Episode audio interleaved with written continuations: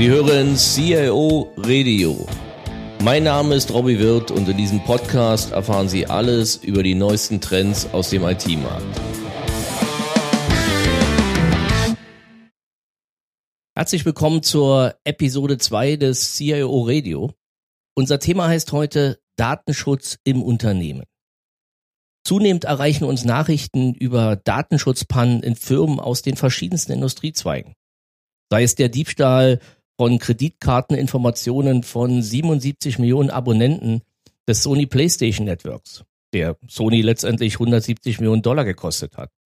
Oder die manipulierte Version der Apple-Entwicklungsplattform Xghost, in deren Folge Apple zeitweise über 300 Apps aus dem App Store nehmen musste.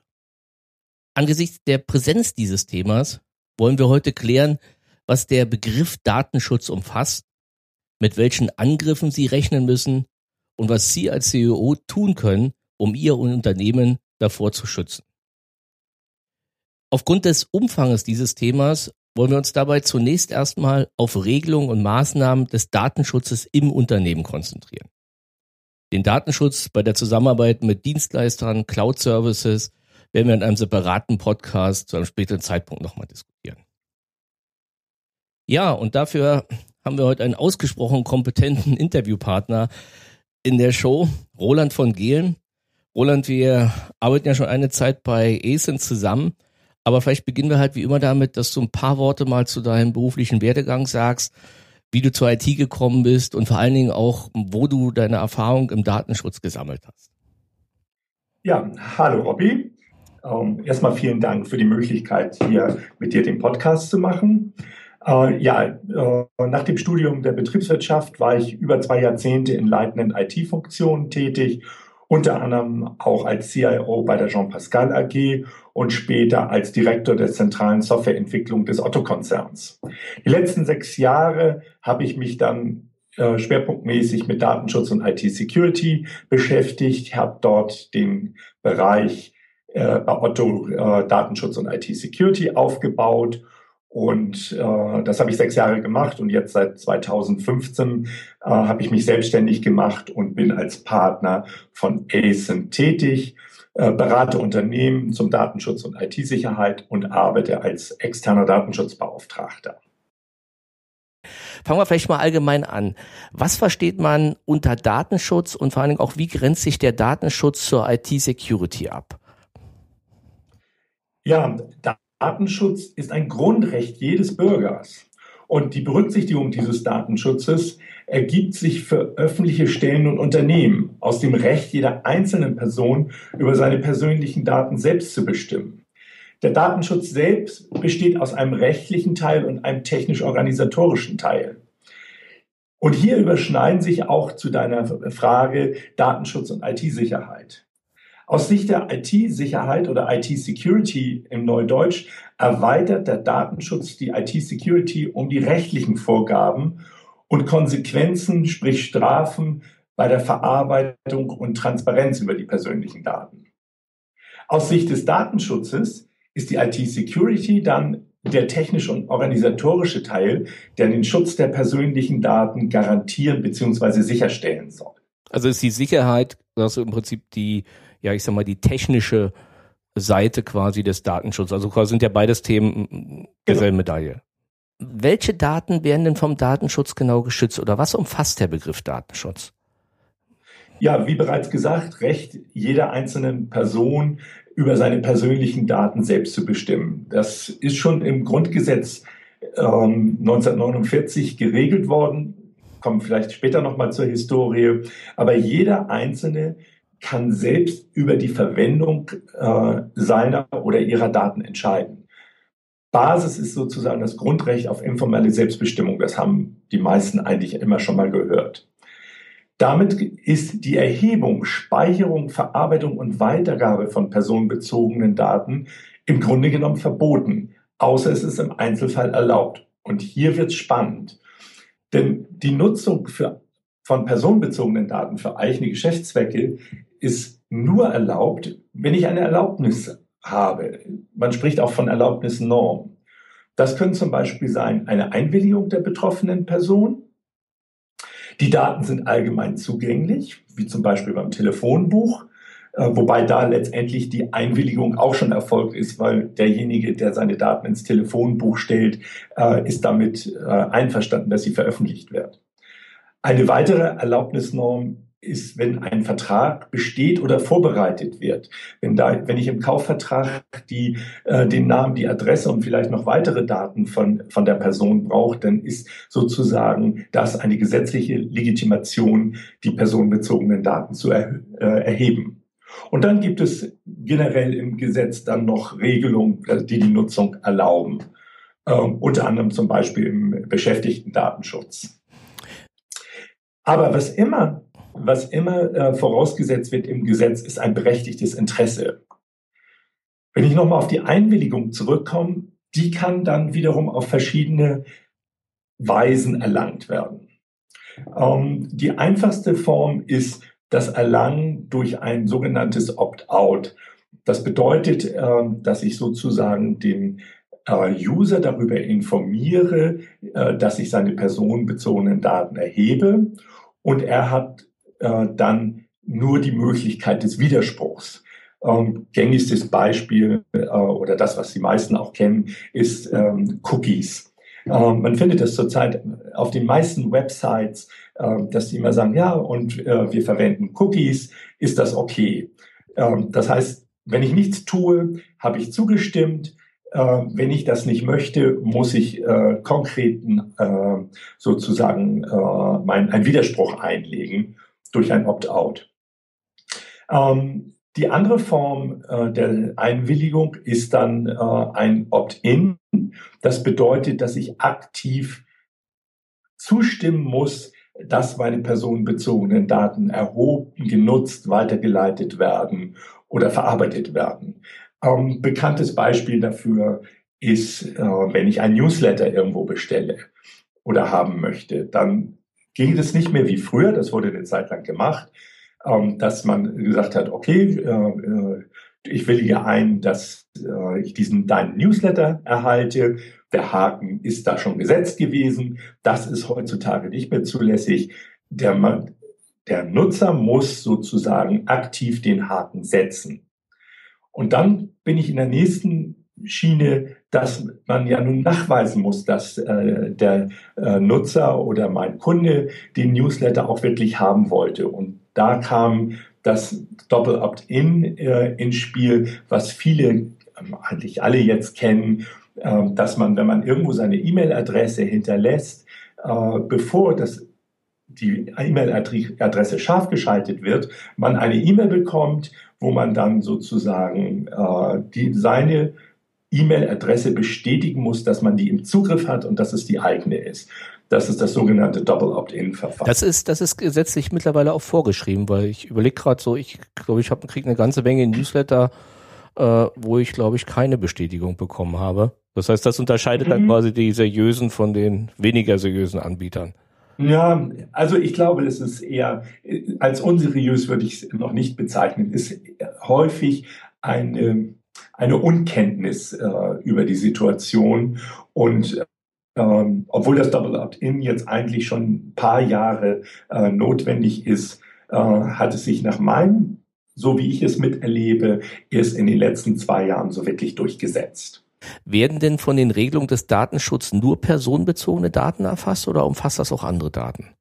Ja, es, ähm, es umfasst auch andere Daten, weil personenbezogene Daten wie Adresse, Name und so, das ist äh, jedem sehr äh, einsichtig, dass das dazu gehört. Aber es äh, gelten auch als Personendaten äh, Pers Daten, die personenbeziehbar sind. Also ein Zusatzwissen von Dritten erforderlich ist.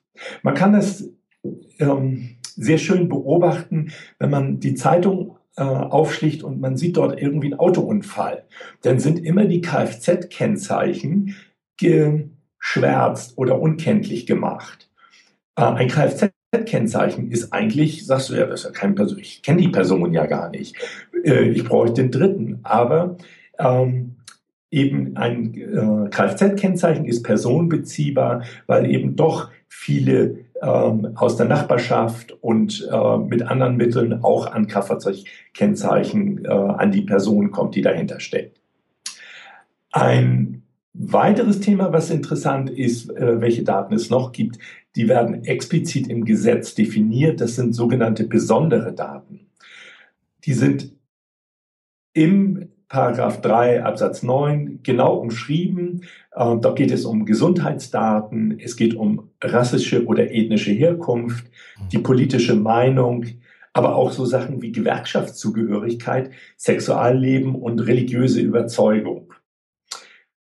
Dass diese besonderen Daten unterliegen äh, einer strengeren Gesetzgebung und sind nochmal besonders schützenswert. An den Gesundheitsdaten, glaube ich, kann jeder das nachvollziehen, mhm. dass man die auch besonders gut schützen sollte. Jetzt hast du, Roland, hast du ja schon zwei, drei Gesetze genannt. Kann man vielleicht die Gesetzeslage, ich weiß, es ist kompliziert und sollten wahrscheinlich auch aufpassen, jetzt nicht alle Zuhörer dazu vergrauen, aber kannst du vielleicht mal so die wichtigsten Stationen einerseits, sag mal, Historie, wie ist das in Deutschland gekommen und welche Gesetze eigentlich CIOs kennen sollten oder zumindest wissen, dass es sie gibt? die mhm. für den Datenschutz relevant sind, mhm. so die mal auf. Gerne. Ähm, ich hatte ja schon erwähnt, äh, die die Grundlage ist das 1949 verabschiedete Grundgesetz, Artikel 1 in Verbindung mit Artikel 2. Da geht sozusagen die, ähm, wird schon festgelegt, dass im Mittelpunkt der grundgesetzlichen Ordnung Wert und Würde der Person in freier Selbstbestimmung festgelegt wurde. Das äh, ist lange Zeit, dann ist da nicht weiter was passiert. 1970 gab es dann das erste Datenschutzgesetz in Hessen. Das war aber nur für öffentliche Stellen, also nur für Behörden ähm, äh, vorgesehen. Also da war die Privatwirtschaft noch gar nicht davon betroffen. 1983, äh, die Älteren werden sich daran erinnern, äh, hatten wir eine Volkszählung, ich glaube, die war 82. Äh, der Aufschrei war dann groß. 83 folgte dann das Urteil zur Volkszählung. Und dort wurde zum ersten Mal gesagt, ja, also personenbezogene Daten äh, kann nicht jeder erheben und darf nicht jeder was damit machen. Ich weiß nicht, ob du dich noch erinnerst dran, da gab es dann ja Leute, die rumgegangen sind und in der Nachbarschaft mhm. ähm, doch sehr persönliche Dinge abgefragt haben. Mhm. Ähm, dann war wieder lange Zeit Ruhe. 1995 äh, wurde dann das erste Mal auf europäischer Ebene äh, eine äh, Richtlinie zum Datenschutz entwickelt, die 2001 in Deutschland dann auch umgesetzt wurde.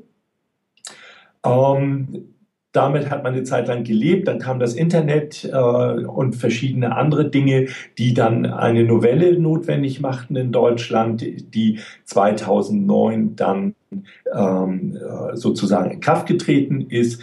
Ähm, da war nochmal ein, eine wesentliche Verschärfung klingt jetzt so ein bisschen ähm, vielleicht nicht der richtige Begriff, aber ähm, das Datenschutzgesetz wurde damit nochmal deutlich strenger. Ähm, hier haben auch viele Unternehmen äh, dann erst äh, festgestellt, dass Datenschutz doch äh, sehr wichtig ist und man auch ähm, ganze äh, Abteilungen installieren muss bei großen Konzernen, zum Beispiel, wie es auch bei mir der Fall war. Ich habe den Bereich ähm, für die Otto Group 2009 dann auch gegründet. Vorher waren die Bereiche äh, Datenschutz äh, eher untergeordnet in der Linie angesiedelt. Ähm, jetzt stehen wir in 2016 vor dem nächsten erheblichen Schritt äh, für den Datenschutz. Äh, es wird nämlich voraussichtlich Mitte des Jahres eine neue EU-Datenschutzgrundverordnung äh, verabschiedet, die europaweit gilt, eine Grundverordnung ist. Äh, eine Grundverordnung im Gegensatz zur Richtlinie wird sofort ähm, ohne dass sie äh, im jeweiligen Land ratifiziert wird, äh, greift sofort, tritt sofort in Kraft, ähm, so dass wir ab Mitte 2016 ein neues EU-Datenschutzgesetz äh, haben, äh, was dann in Deutschland äh, zwei Jahre später, das ist die Übergangsfrist 2018, äh, in Kraft treten wird. Aber zu deiner Frage, nochmal, äh, welche Gesetze sollten oder müssen die CIOs kennen? Ähm, ja, muss ich äh, mit einer Floskel meines alten Rechtsprofessors antworten. Das kommt drauf an. Es gibt natürlich das Bundesdatenschutzgesetz Bei Internetpräsenz des Unternehmens kommt auch noch das Telemediengesetz dazu. Äh, in der Kommunikation muss ich mich an das äh, TKG halten, also Kommunikation ist E-Mail, Telefon. Das ist ganz besonders interessant, wenn im Unternehmen vom Office-Account private E-Mails das Surfen im Unternehmen erlaubt oder geduldet sind. Aber danach wird es dann auch schon diffizil. Ähm, so haben verschiedene Branchen weitere Gesetze, äh, Regelungen, ähm, zum Beispiel bei der Post auch wieder ein Bereich ähm, äh, oder Versandbereich.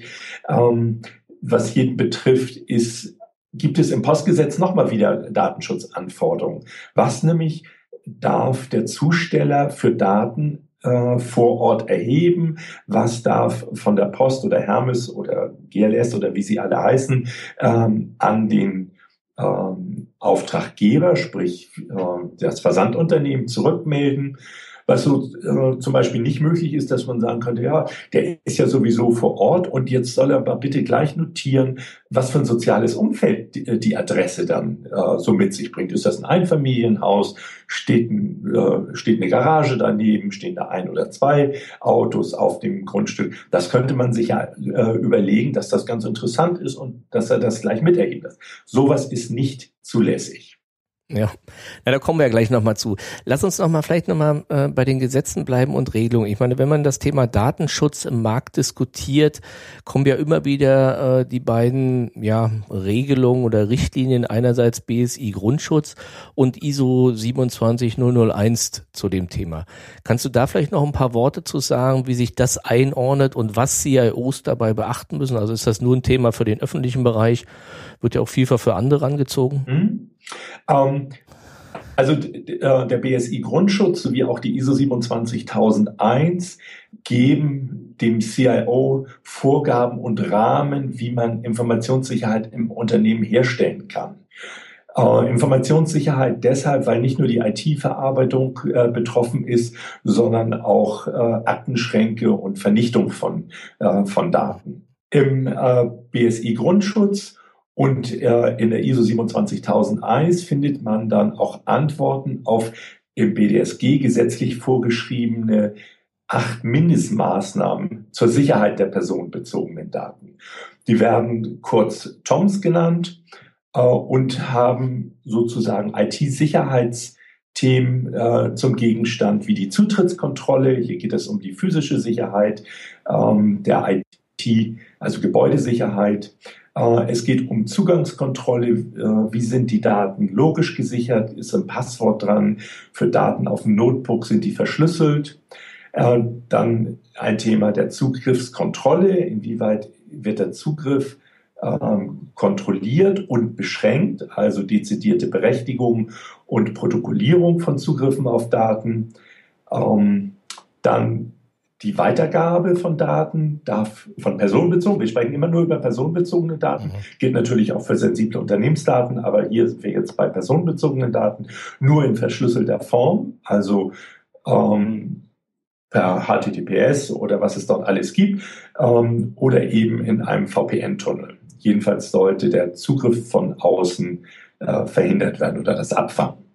Ähm, dann äh, ist die Eingabekontrolle im Gesetz vorgeschrieben.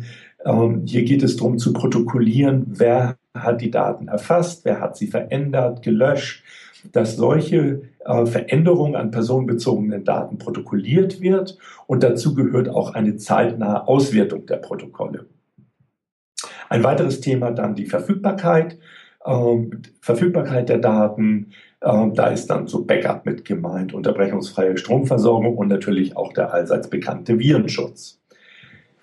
Dann, was viele, ähm, ja, ich sag mal, nicht, nicht so gerne sehen oder beziehungsweise was nicht so offensichtlich ist, es gibt auch ein Trennungsgebot äh, für personenbezogene Daten. Das heißt, dass ähm, Unternehmen äh, personenbezogene Daten, die sie zu unterschiedlichen Zwecken erhoben haben, auch äh, getrennt speichern müssen. Oder wenn ich einen, einen Konzern habe, dass die Daten der Firma A also die eine juristische Einheit, äh, getrennt äh, aufbewahrt und gespeichert werden müssen von der juristischen Einheit B.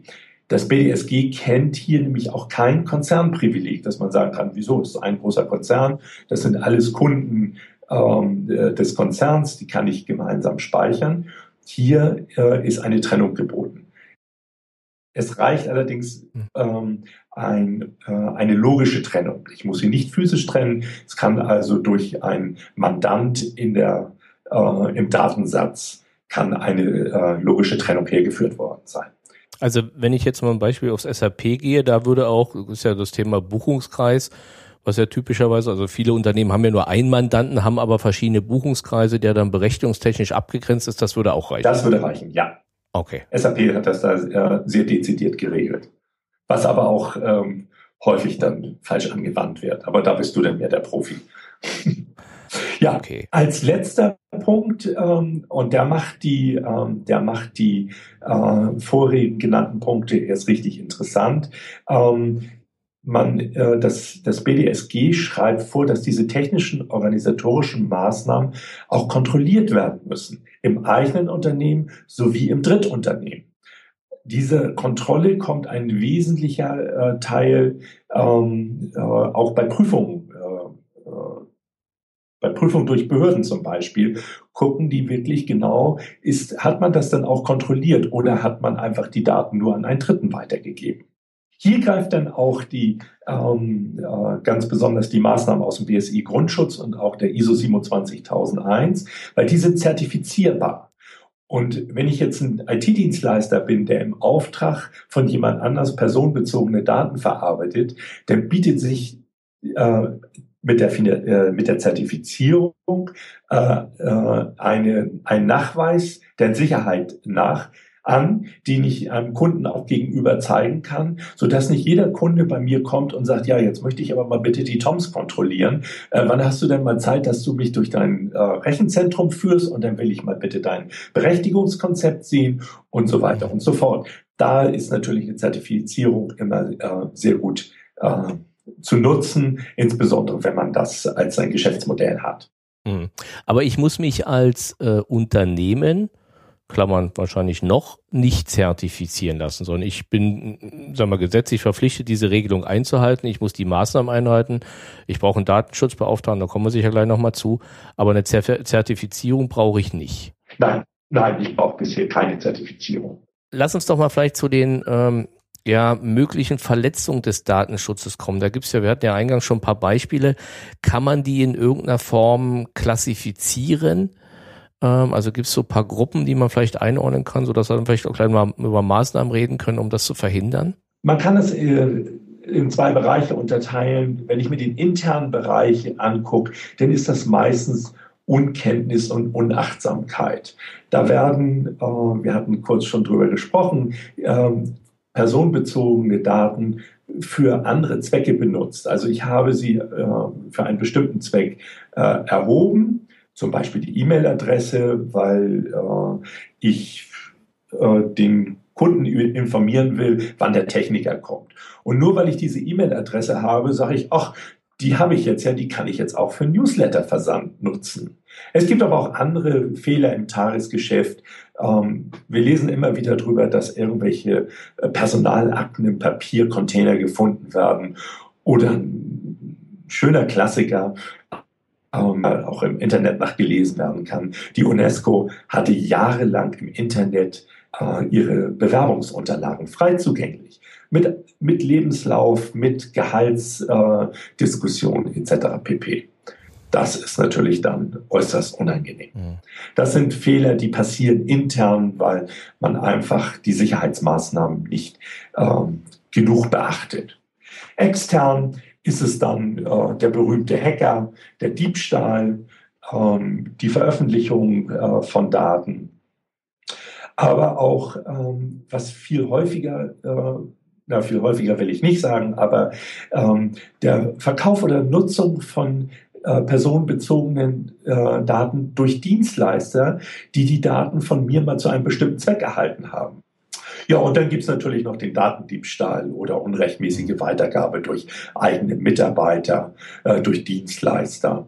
Ja. Ähm, hier schützt das Unternehmen die Daten nicht ausreichend oder überwacht die Dienstleister nicht genügend. Über diese ja, ich sag mal, möglichen Datenschutzpannen, die du gerade aufzählst.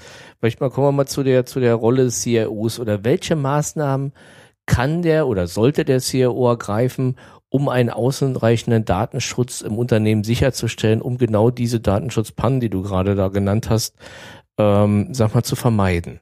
Was kann er dafür tun? Allen voran das Thema ernst nehmen und ein deutliches Signal an Mitarbeiter und Dienstleister geben. Zum Beispiel auf einer Veranstaltung oder auch per Hausmitteilung oder an alle klar machen, dass das Thema Datenschutz für das Unternehmen ein, äh, ein wichtiger Faktor ist. Dann sollte er einen Datenschutzbeauftragten bestellen oder zumindest, wenn er das nicht, äh, wenn er keinen Datenschutzbeauftragten bestellen muss, zumindest einen Datenschutzkoordinator, der das Thema im Auge behält. Und äh, einen Prozess äh, implementieren, der es dem äh, Datenschutzbeauftragten oder dem Koordinator frühzeitig ermöglicht, in alle Projekte und später bei der Abnahme Einblick zu erhalten und eingebunden zu sein. Um nochmal auf den CIO zurückzukommen, was kann der machen?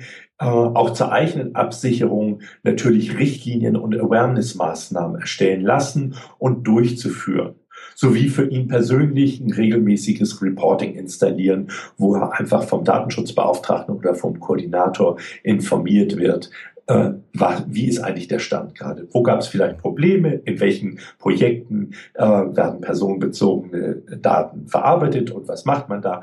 Ähm, ich habe hab das äh, immer so gehandhabt, dass ich alle Vierteljahr dann an die Geschäftsführung äh, einen Bericht äh, gegeben habe, ähm, was ist so sozusagen in den letzten drei Monaten passiert. Wenn das ein kleineres Unternehmen oder mittelständisches Unternehmen ist und die Prozesse sich nicht so sehr äh, verändern, äh, dann reicht das auch einmal im Jahr. Aber einmal im Jahr sollte es auch äh, äh, getan werden. Ja, und dann äh, äh, natürlich auch äh, Mitarbeiter äh, sollten eine Grundschulung erhalten, auch wenn sie nur die theoretische Möglichkeit haben, mit personenbezogenen Daten in Kontakt kommen. Wobei inzwischen im, in der Verwaltung jeder äh, mit personenbezogenen Daten in Kontakt kommt. Und wenn es die E-Mail-Adressen äh, seiner Kollegen sind, der Kunden, die Kundenadressen etc. pp. Ähm, das ist, ähm, da sollte man, äh, äh sollte man eine Grundschulung für alle machen. Das ist eine Viertelstunde, ähm, mache ich das immer. Und da kriegt man so paar grundlegende Sachen erklärt. Und dann äh, müssen die Mitarbeiter äh, verpflichtet sein auf das Datenschutzgeheimnis nach Paragraph 5. Das muss nachweisbar sein.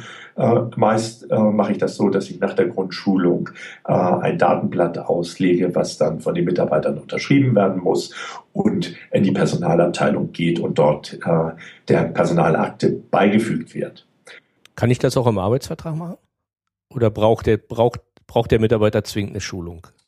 Ähm, ich kann es, ich kann es mit einem Merkblatt auch im Rahmen des Arbeitsvertrages machen. Es sollte nicht im Arbeitsvertrag mit untergehen, äh, weil es den Arbeitsvertrag unnötig aufbläst und ähm, äh, dieses, äh, diese Verpflichtung ist auch immer äh, gern eine Kontrolle der Datenschutzbehörden. Wenn die kommen, sagen sie, wir möchten mal bitte bei Ihnen ein paar Stichproben ziehen, ähm, zeigen Sie uns doch mal von dem Mitarbeiter die ähm, äh, Verpflichtung aus Datenschutzgeheimnis von dem, ähm, dann zeigt man der Behörde nur das, äh, nur das Datenschutzgeheimnis und nicht den gesamten Vertrag, äh, wo dann ja auch ähm, immer noch die Frage ist, ist es dann richtig formuliert und so weiter und so fort. Also, was mache ich mit alten Arbeitsverträgen? Ähm, also ich würde immer eine separate äh, Verpflichtungserklärung äh, unterschreiben lassen. Zusätzlich würde ich also Grundschulung äh, für die breite Masse der Mitarbeiter ähm, eher klein, kurz gehalten, prägnant, ähm, damit es hängen bleibt. Die müssen keine Spezialisten im Datenschutz werden, aber es sollten ein paar grundlegende Sachen vermittelt werden. Äh, und dann die Teams, die mit personenbezogenen Daten im großen Umfang arbeiten, also Marketing, äh, Vertrieb, äh, die Leute, die das e den E-Commerce-Shop machen. Hier kann man dann mit übervertiefende Schulung das Spezialgebiet jeweils nochmal besser ansprechen und dann auch mit Workshops äh, ähm, die speziellen Themen, die die interessieren, auch vielleicht ihre äh, persönlichen Fälle aus dem Fachbereich dann zu behandeln. Das äh, macht man dann in vertiefenden Schulungen oder Workshops. Lass uns sagen, du hast ja mehrfach schon erwähnt den, den Datenschutzbeauftragten und hast auch gerade von dem Datenschutzkoordinator ähm, gesprochen. Vielleicht können wir zum Abschluss da nochmal kurz drauf eingehen. Kannst du vielleicht erst nochmal kurz den Unterschied erklären, beziehungsweise erläutern, wann Unternehmen einen Datenschutzbeauftragten brauchen und wann ein Datenschutzkoordinator reicht? Ja, es gibt im Gesetz äh, eine Pflicht zur Bestellung eines betrieblichen Datenschutzbeauftragten. Die ist zurzeit im Bundesdatenschutzgesetz bei neun Personen bei der elektronischen Datenverarbeitung, und zwar neun Personen, die mit den personenbezogenen Daten in Berührung kommen. Ähm, habe ich keine elektronische Datenverarbeitung, ist die Grenze bei 20 Personen. Das alles ohne den Geschäftsführer oder ohne die Geschäftsleitung. Okay, ist ja nicht viel. Das heißt ja im Prinzip, das kleine E-Commerce, der kleine Webshop oder so, Startup, in dem Moment, wenn die neuen Mitarbeiter haben und davon sind noch vier in Teilzeit, dann brauchen die schon Datenschutzbeauftragten. Ähm, ja, das, das kleine Startup, das kleine Startup, wenn die mehr als äh, mehr als neun Personen haben, die damit will, dann bräuchten die Datenschutzbeauftragten. Das ist tatsächlich so. Es gibt aber auch Startups, die noch weniger ähm, äh, Mitarbeiter haben und mit personenbezogenen Daten arbeiten, die sind ja nicht frei vom Datenschutz. Auch mhm. die müssen sich an die Gesetze halten. Äh, die müssen nur keinen betrieblichen Datenschutzbeauftragten bestellen. Hier empfiehlt sich dann, ähm, jemanden zu bestimmen, der so ein bisschen äh, Datenschutzkoordinator äh, die Rolle übernimmt und idealerweise bestellt man dann äh, nicht einen externen Datenschutzbeauftragten, sondern sucht sich jemand, der einen dort extern berät, also sozusagen den Datenschutzkoordinator äh, ein bisschen unter die Arme greift, damit er sich nicht äh, ständig äh, mit der Thematik beschäftigen muss. Ja, und zurück nochmal zum Datenschutzbeauftragten dann. Kannst du noch, noch ein paar Worte zu intern und extern, weil das ist eigentlich so die, die beiden typischen Szenarien, die wir da finden. Genau. Äh, man kann ihn äh, intern bestellen oder man kann eben auch jemand Dritten damit beauftragen, ähm, der sozusagen den Datenschutzbeauftragten macht. Die Argumente für einen internen Datenschutzbeauftragten sind natürlich, der kennt die internen Prozesse äh, gut. Wenn ich da eine starke Persönlichkeit mit einer guten Einbindung habe, dann sind die direkt am Geschehen drin und können natürlich gut und jederzeit schnell reagieren. Das ist der Idealfall. Allerdings sind die meisten Datenschutzbeauftragten, die ich in mittelständischen Unternehmen kennengelernt habe, äh, selten Fulltime mit ihrer Aufgabe betraut. Und da fängt der Interessenskonflikt dann schon an. Sie sind, soll, ein Datenschutzbeauftragter soll weisungsfrei sein, aber wenn er dann nebenbei an den gleichen Geschäftsführer noch berichtet in seiner ähm, äh, operativen Tätigkeit, dann ist er natürlich nicht mehr so ganz weisungsfrei weil er nie weiß, wenn ich da jetzt sage, nee, also das finde ich jetzt nicht so gut, was, wie das da läuft und ich würde vorschlagen, das anders zu machen, dann kann er schnell in Gewissens- äh, und Interessenskonflikt kommen mit seiner ursprünglichen Arbeit. Weswegen zum Beispiel auch IT-Leiter und die Geschäftsleitung als Datenschutzbeauftragte, als interne Datenschutzbeauftragte nicht zugelassen sind. Für den internen Datenschutzbeauftragten kommt dann für das Unternehmen noch hinzu, dass er unkündbar ist. Ähm, das heißt, wenn ich ihn einmal bestelle, ähm, dann habe ich sozusagen mit der Situation zu kämpfen, äh, dass eigentlich nur die Behörde ihn wegen Unfähigkeit äh, abberufen kann. Selbst wenn ich dann, wenn er dann äh, freiwillig oder man sich mit ihm einigt, dass er das Amt zurückgibt, hat er immer danach noch ein einjähriges Sonderkündigungsrecht, wie man das zum Beispiel beim Betriebsrat kennt. Hinzu kommt für Datenschutz ein relativ hoher Schulungsaufwand, weil wie gesagt, es ist kein Projekt, sondern ein ständig ähm, sich verändernder Prozess. Das heißt, man muss viele Schulungen, also ja, viele ist jetzt relativ, aber ähm, doch einige Schulungen unterhalb des Jahres machen und auch nachweisen können. Ich bin da schon auf diversen Veranstaltungen und Seminaren äh, unterwegs, um einfach am Puls der Zeit zu bleiben und zu sehen, woher entwickelt sich der Datenschutz, wie sind, wie äh, haben Gerichte entschieden, äh, wie wird das jetzt gemacht, was gibt es für technische Möglichkeiten. Also hier ist ein relativ hoher Schulungsaufwand auch für den internen Datenschutzbeauftragten notwendig und meist lohnt sich der interne nur für große Unternehmen oder Konzerne, wo man ihn dann sozusagen komplett für die Aufgabe freistellen kann. Beim externen ist es so, ähm, dass er natürlich die Erfahrung aus der ständigen Tätigkeit äh, und seiner Weiterbildung mitbringt, auch Erfahrung aus anderen Unternehmen. Äh, man kann ihn zeitlich begrenzt äh, beauftragen. Ich mache das meist mit den Unternehmen auf zwei Jahre begrenzt. Äh, weniger macht meines Erachtens keinen Sinn. Länger kann man immer gerne. Aber äh, zwei Jahre ist eine gute Möglichkeit, dann auch den Datenschutzbeauftragten kennenzulernen, äh, das Thema selber für sich zu verinnerlichen und vielleicht hinterher zu sagen, ja, ich möchte doch einen intern oder wir machen weiter oder äh, ich äh, möchte jemand anders haben. Also deswegen zeitlich begrenzte Verträge, zwei Jahre ist da, äh, hält das Ganze in einem überschaubaren Rahmen. Äh, auch die Kosten bleiben überschaubar, weil man letztendlich bei Vertragsabschluss schon ungefähr weiß, was im Normalfall die Bestellung zum externen Datenschutzbeauftragten kostet. Was natürlich immer dann ähm, zusätzlich dazu kommen kann, wenn irgendwelche Datenpannen sind oder wenn viele Veränderungen sind, ähm, dann will der externe Datenschutzbeauftragte das natürlich auch bezahlt haben. Gibt es da so einen typischen Aufwand, was ich Tage pro Monat, die sich da so empfehlen bei dem externen? Oh, das, das ist sehr stark davon abhängig, äh, was für personenbezogene Daten äh, haben wir da. Ähm, ist es ein Unternehmen, was im Wesentlichen nur äh, personenbezogene Daten aus den Beschäftigtenverhältnissen oder aus äh, ja, äh, Projektgeschäft mit Beschäftigten hat, dann ähm, sind die Prozesse sehr stabil. Ähm, das heißt, wir haben am Anfang dann ein, äh, einen Erhebungsaufwand, äh, um das Ganze kennenzulernen, um es zu dokumentieren, um vielleicht auch Maßnahmen zu verabschieden, Maßnahmen zu implementieren. Aber dann ist es relativ ruhig und ähm, der Aufwand äh, liegt vielleicht ein Vierteljahr bei einem Tag. Ähm, ja. Anders ist das, wenn ich ein E-Commerce-Unternehmen habe, was sich ständig verändert, was ständig, äh, äh, ich sag mal, Social-Media-Funktionen ausprobieren will, äh, auf Facebook aktiv ist. so, da wird der Aufwand dann schon höher. Aber also ein, zwei Tage im Monat äh, sollten ausreichen, um das normale Tagesgeschäft abzudecken. Ich komme mal so ein bisschen vielleicht zum Schluss dabei ich meine, wenn ich das zusammenfassen darf, was du sagst, also vielen Dank für die vielen Informationen. Wir sind ja deutlich länger, als wir eigentlich sein wollten.